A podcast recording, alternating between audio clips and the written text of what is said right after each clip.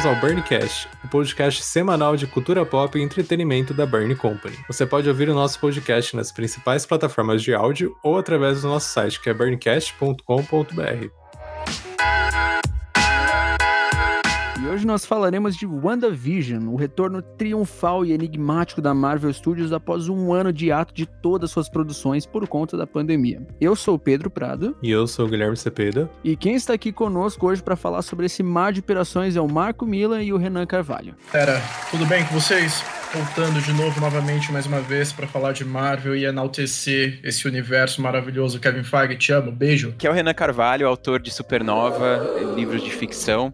E, cara, não vejo a hora de assistir os próximos episódios, sou muito fã da Marvel e estamos aí para conversar sobre isso. E com os episódios lançados semanalmente desde sua estreia, que foi no dia 15 de janeiro, WandaVision já conquistou milhares de fãs com a sua premissa única e um, e um tanto quanto bizarra, né? Trazendo a produção mais peculiar do universo cinematográfico da Marvel em todos esses anos. Aqui acompanhamos a vida no subúrbio da feiticeira Escarlate e do Visão, uma vizinhança que vai se mostrando cada vez mais estranha. Pois é, e pergunta para vocês, né? Porque a gente tinha até então então, na verdade, o WandaVision seria a quarta, acho que se, se não me engano, a quinta se a produção da Marvel, né? dessa nova, nesse novo rumo deles, né, nessa nova fase deles. Porém, né, a gente sabe que a pandemia chegou e passou o rodo. Eternos rodou, foi adiado. Viúva Negra também, ninguém sabe o que, que vai acontecer. É, as gravações de Falcão e Soldado Invernal também foram pausadas, então a série queria estrear antes. Não acabou estreando, vai estrear depois. E o WandaVision chegou. Como foi para vocês aí passar esse ato, né? Parece que o mundo meio que sentiu um pouquinho de falta, né, de um filmezinho da Marvel. É, a gente sentiu falta de quase tudo, né? Não foi só no filme, nos filmes da Marvel. Mas de ponto. fato. É, um ponto. Mas não, mas de fato, é, é, esse tempo todo sem. A Marvel que vinha ainda mais numa pegada de lançar até três filmes por ano, ter esse ano inteiro sem quase nenhuma produção, realmente deixou os fãs bastante é, na, no desejo, né? E acabou essa mudança provavelmente porque as gravações do WandaVision foram um pouco mais tranquilas do que as outras produções, né? É, se for ver todo esse nesse ato aí, a única coisa mais Marvel que teve que não é da Marvel foi The Boys. É a nova temporada, entre aspas, parecida, né? Assim, mas, tipo, tava em falta, assim, um, um conteúdo mais desse tipo mesmo, né? Beleza que o WandaVision chegou com uma premissa diferente, ele tem toda a tem toda essa coisa de sitcom e tal, assim, mas tem ali, aos poucos, tá, tá construindo e expandindo o universo, né? Com certeza, mas vou te falar, eu acho que foi é, um acidente que deu muito certo pra Marvel, porque eu acho que se eles começassem já com Viva Negra, aquele, aquele, senti aquele sentimento de estafa que parte do público, por mais que ame a Marvel, tava sentindo, ia acabar acontecendo, porque Viúva Negra eu acho bem difícil de ser algo muito fora da curva, assim, sabe? Então eu acho que passar esse ano sem nada, dar uma esfriada, sabe? Esquecer um pouco do, do MCU e trazer com o WandaVision dessa forma totalmente diferente, porque é de fato diferente. Agora, um pouquinho no meio da série que a gente tá começando a ver um pouquinho de MCU, com o lance da Sword aparecendo e tudo mais, mas é, eu acho que foi bem legal pra gente realmente sentir esse baque que realmente é um novo rumo pra Marvel. É um novo começo, e é um começo bem diferente e com a qualidade lá em cima.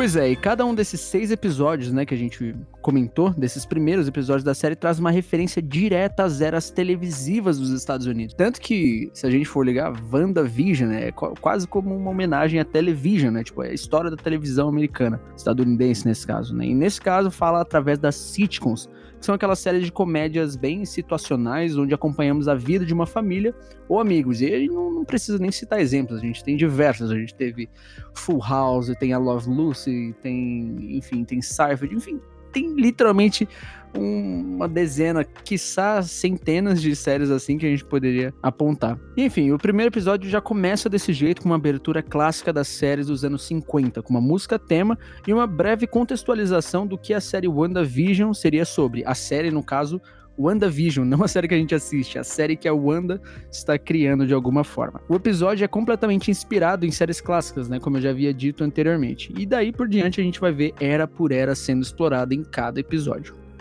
Eu acho que uma coisa que é muito legal dessa, eu acho que para mim como espectador eu fiquei um pouco é, não diria frustrado, eu fiquei um pouco ali na expectativa dos primeiros episódios e eles foram um pouco devagar por ter essa pegada do sitcom.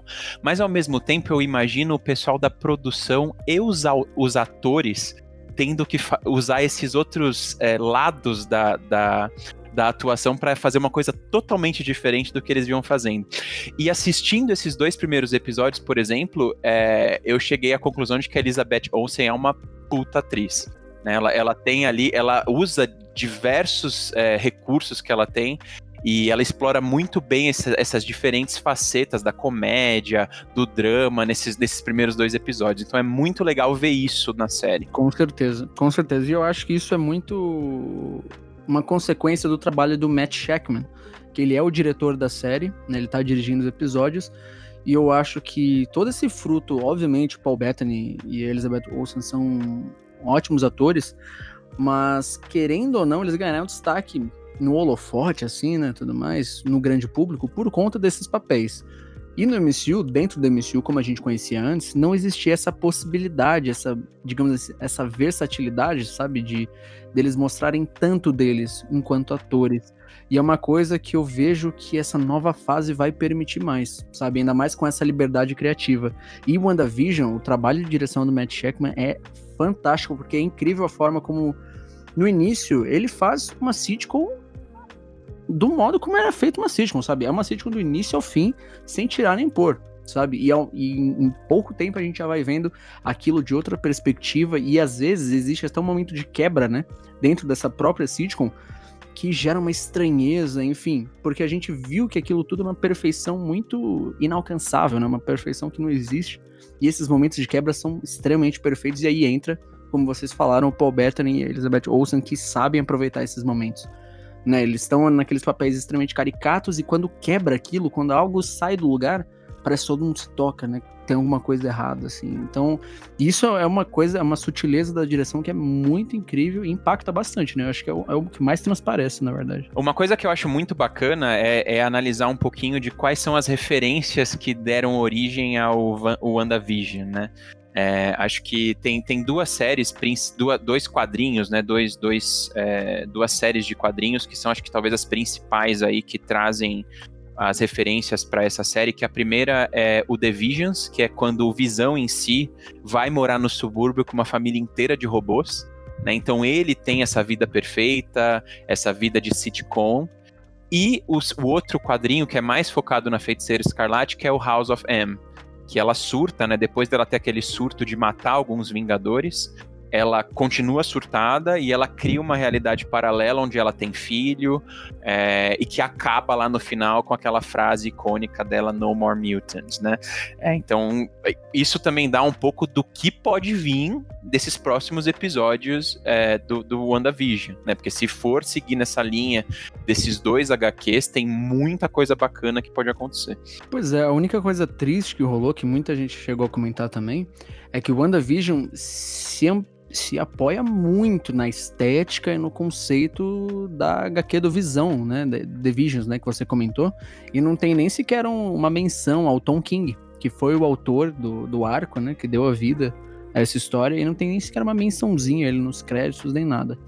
Mas não é a primeira vez, assim, no Marvel Studios, diversas vezes, algumas histórias que foram claramente adaptadas de gibis não tiveram nome de seus criadores ali. Mas aí deve ser alguma questão deles, questão contratual, enfim. Mas, né, é uma, é uma pena, é uma pena porque o cara realmente, ele, ele deu o conceito, né? É, eu tô, só tô, tô, tô, lendo aqui quais são os outros HQs, né? O, o que ela surta e mata os, os Avengers é, é o, Avengers Disassembled. É, é, o Vingadores A Queda. É. Quando ela dá uma surtadinha e aí o Homem-Formiga morre, o Gavião Arqueiro morre. E o próprio Visão, né? Ela e mata, o próprio Visão morre. Ela também. mata os três. E aí, depois dessa, dessa série, vem o House of M, que é um crossover entre o Avengers e o X-Men. Exatamente, que aí cria uma realidade paralela, né? Onde só existem mutantes. Isso. Os mutantes são a raça dominante, digamos assim, na, na Terra. E os humanos, nesse caso, são a, a minoria, né? Que é escorraçada, digamos assim. Esse HQ eu tenho e é fenomenal, cara. É fenomenal esse, esse HQ. Assim, você fica, cada página é uma coisa mais legal que a outra. E no final, assim, vem aquele aquela frase dela e você quer ler a continuação e não e é muito bom. É, realmente é, um, é uma HQ bem construída e você sente esse peso, né? E é uma coisa que eu acho que vão trazer muito pra WandaVision, é esse peso de você perder aquilo que você não tem mais, sabe? Porque muita gente tinha isso. Por exemplo, um personagem de House of M, né, de, de, de Dinastia M, era o Homem-Aranha. O Homem-Aranha em Dinastia M, ele era um mutante. Ele, na verdade, ele não é um mutante, mas ele diz que ele é mutante para ele entrar no holofote, sabe, de, de ser mutante. E na realidade, a Gwen não morre. Ele se casa com a Gwen, ele vira um astro, ele vira um cara mega famoso, o tio Ben não morreu, ele tem um filho com a Gwen e tá tudo lindo. Acontece que tudo isso é desfeito e aí o Peter degringola, principalmente com o Pietro. O Pietro é um dos responsáveis por fazer a Wanda acabar com a realidade do Dinastia M. E, cara, eu acho que o WandaVision vai bem por esse lado, porque a gente sente também, a gente acabou vendo aí que o Visão é um defunto, né? O Visão não tá vivo. O Visão morreu. Thanos arrancou a pedra da cabeça dele e não tinha jeito. E era uma das vontades dele, como a gente viu também, não ser ressuscitado, né? Acabou, acabou, morreu, morreu. Mas aparentemente a Wanda não sabia disso ou não atendeu e colocou ele aí no jogo dele. Então é, é bonito não, né? Mas é, é, tocante ver essa tensão se criando, porque cada vez mais está claro que as coisas não deveriam ser como estão ali e a Wanda não vai largar o osso.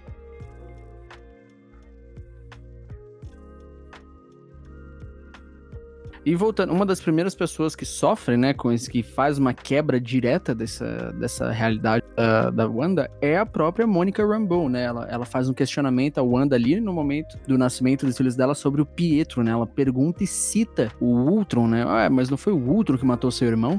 E aí a Wanda dá um estalo, né? Numa, no melhor sentido do trocadilho, ela dá um estalo e ela.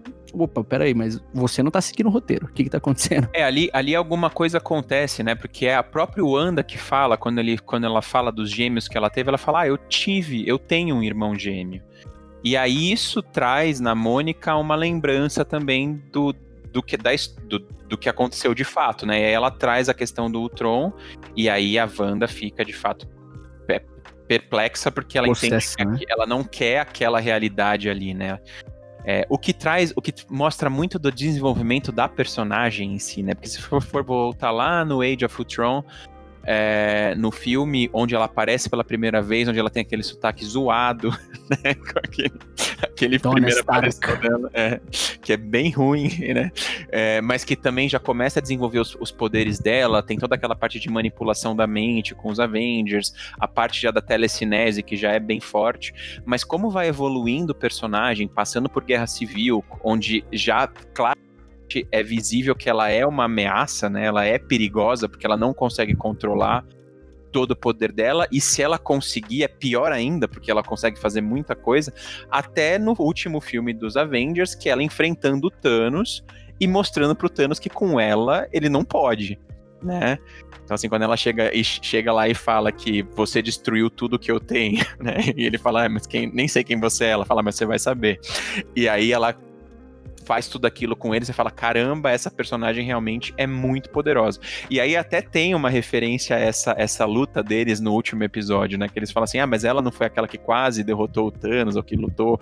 Então, assim, é, é ela é uma personagem muito poderosa, é, que dá para ser usada de muitas formas diferentes e que tem todo o potencial para ser uma grande vilã também, né? É, e, e façamos justiça também, né? Wanda nos quadrinhos ela nunca foi uma heroína convicta né? Ela sempre bandeou ali para os dois lados. Seja aí entra também uma, uma, crítica que é possível de ser feita que existe uma, uma constante no cinema ou nos quadrinhos de que assim fazer um, um, estereótipo da mulher louca que não consegue controlar os poderes, sabe? Mas eu acho que a Marvel não tá dando esse mole, tanto que é claro que existe algum tipo de, de intervenção ali por trás da Wanda. Se não é Mephisto, tem alguém ali, se não é a própria Agatha. Enfim, existe alguém ali que tá é, como é que fala, traquitando essa situação por trás da, da, das cortinas aí. Não é, eu não acho que seja simplesmente um descontrole da Wanda, eu acho que é um pouco mais que isso, sabe?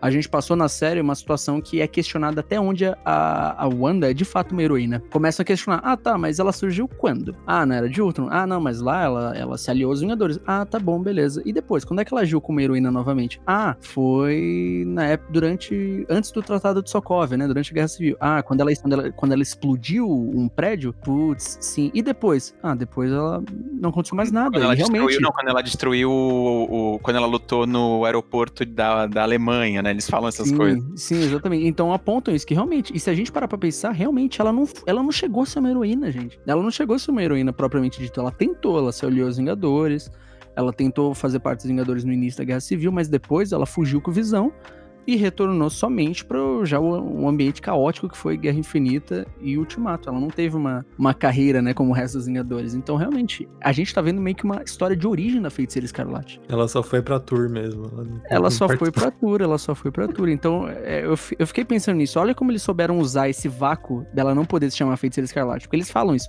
Ah, mas ela tem um codinome? E os caras respondem, não. É. E realmente, ela, não, ela ainda não é a Feiticeira Escarlate. Isso é muito incrível. Acho que tem algo errado aqui. Wanda, pode me ouvir? Quem tá fazendo isso com você? A gente tem uma nova aí super agência, né? Que também é bem, bem clássico de, do alvorecer da Marvel, né? Que a gente viu, conheceu a SHIELD. Nesse novo alvorecer, a gente tá conhecendo a SWORD, que é o Departamento de Observação e Resposta. Na verdade, esse é o nome antigo, né? De Resposta de Mundo Senciente. Agora ficou como Divisão de Resposta de Observação de Arma Senciente. Então a Sword é basicamente uma shield, só que do espaço. Né? Eles lidam aí com essas ameaças cósmicas e extraterrestres. Ah, uma coisa que eu acho que a gente podia bater aqui também são essas várias e várias e várias referências que os caras colocam assim na folha de grama que tá ali na tua cara e você não percebe. Porque é isso que vai dar continuidade hum, Verdade, verdade. Aproveitando então esse, esse ganchinho de você, Marco, que você falou da gente puxar as referências, vamos ter um, finalmente um herói LGBT de fato, né? Não somente aquele cara que aparece no fundo, né? E as coisas já estão já estão brotando aí, né, com o Wiccan. Já tem os arco-íris desenhadinhos no meio da casa, vocês perceberam isso? Não, não vi. Tem isso? Tem, tem, um, tem uns arco-íris desenhadinhos, uns desenhos de arco-íris. Então, ah, eu cara, sou, eu sou, eu sou muito, muito suspeito pra falar que sou fãzaço do Wiccan e do Hulk, então... Pois é, cara. Não vejo muito... a hora. Vai ser incrível, vai ser incrível. E eu aposto que o Hulkling é muito capaz de aparecer em Capitã Marvel 2. Ela vai ser o lado cósmico, querendo ou não, da, da Marvel, assim, que vai explorar e tudo mais. Então, é bem capaz, porque os jovens Vingadores já estão aí, cara. A gente tem a Kate Bishop, a gente vai ter o Wiccan e o Celery que estão crescendo aí de forma exacerbada. A gente, quem mais tem? A estatura, tem a estatura, filha a estatura. Do, do Scott Lang. E já certamente o Spider-Man vai ser parte disso. Bem capaz, é muito capaz de ser um novo filme de equipe aí. Os tem a série da Kamala Khan vindo também, né? Então, cara, muita coisa vindo aí. Então você vê os, as movimentações rolando, né? Querendo ou não, a gente já tem aí, ó. Quantos? Ó, a estatura, Wiccan o Celery, Kate Bishop, já são quatro. É.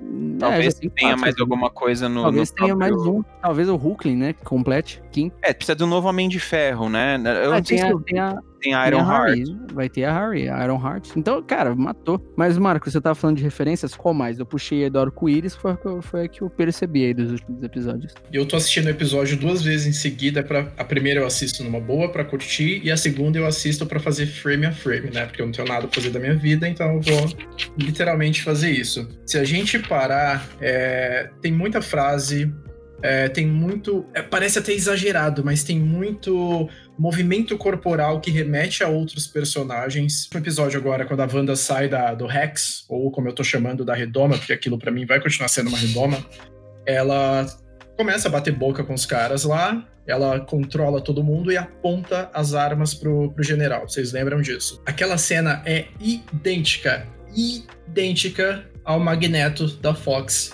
fazendo isso dentro do trem. Não, nessa cena, inclusive, tem um sotaque soco socoviano dela que volta. Exato, que volta, volta é. fortíssimo. Uh, referências aos Starks existem várias. O drone é Stark, o drone novo que ela lança para fora é Stark. Isso não dá para ver, só dá para ver quando você pausa o negócio, literalmente.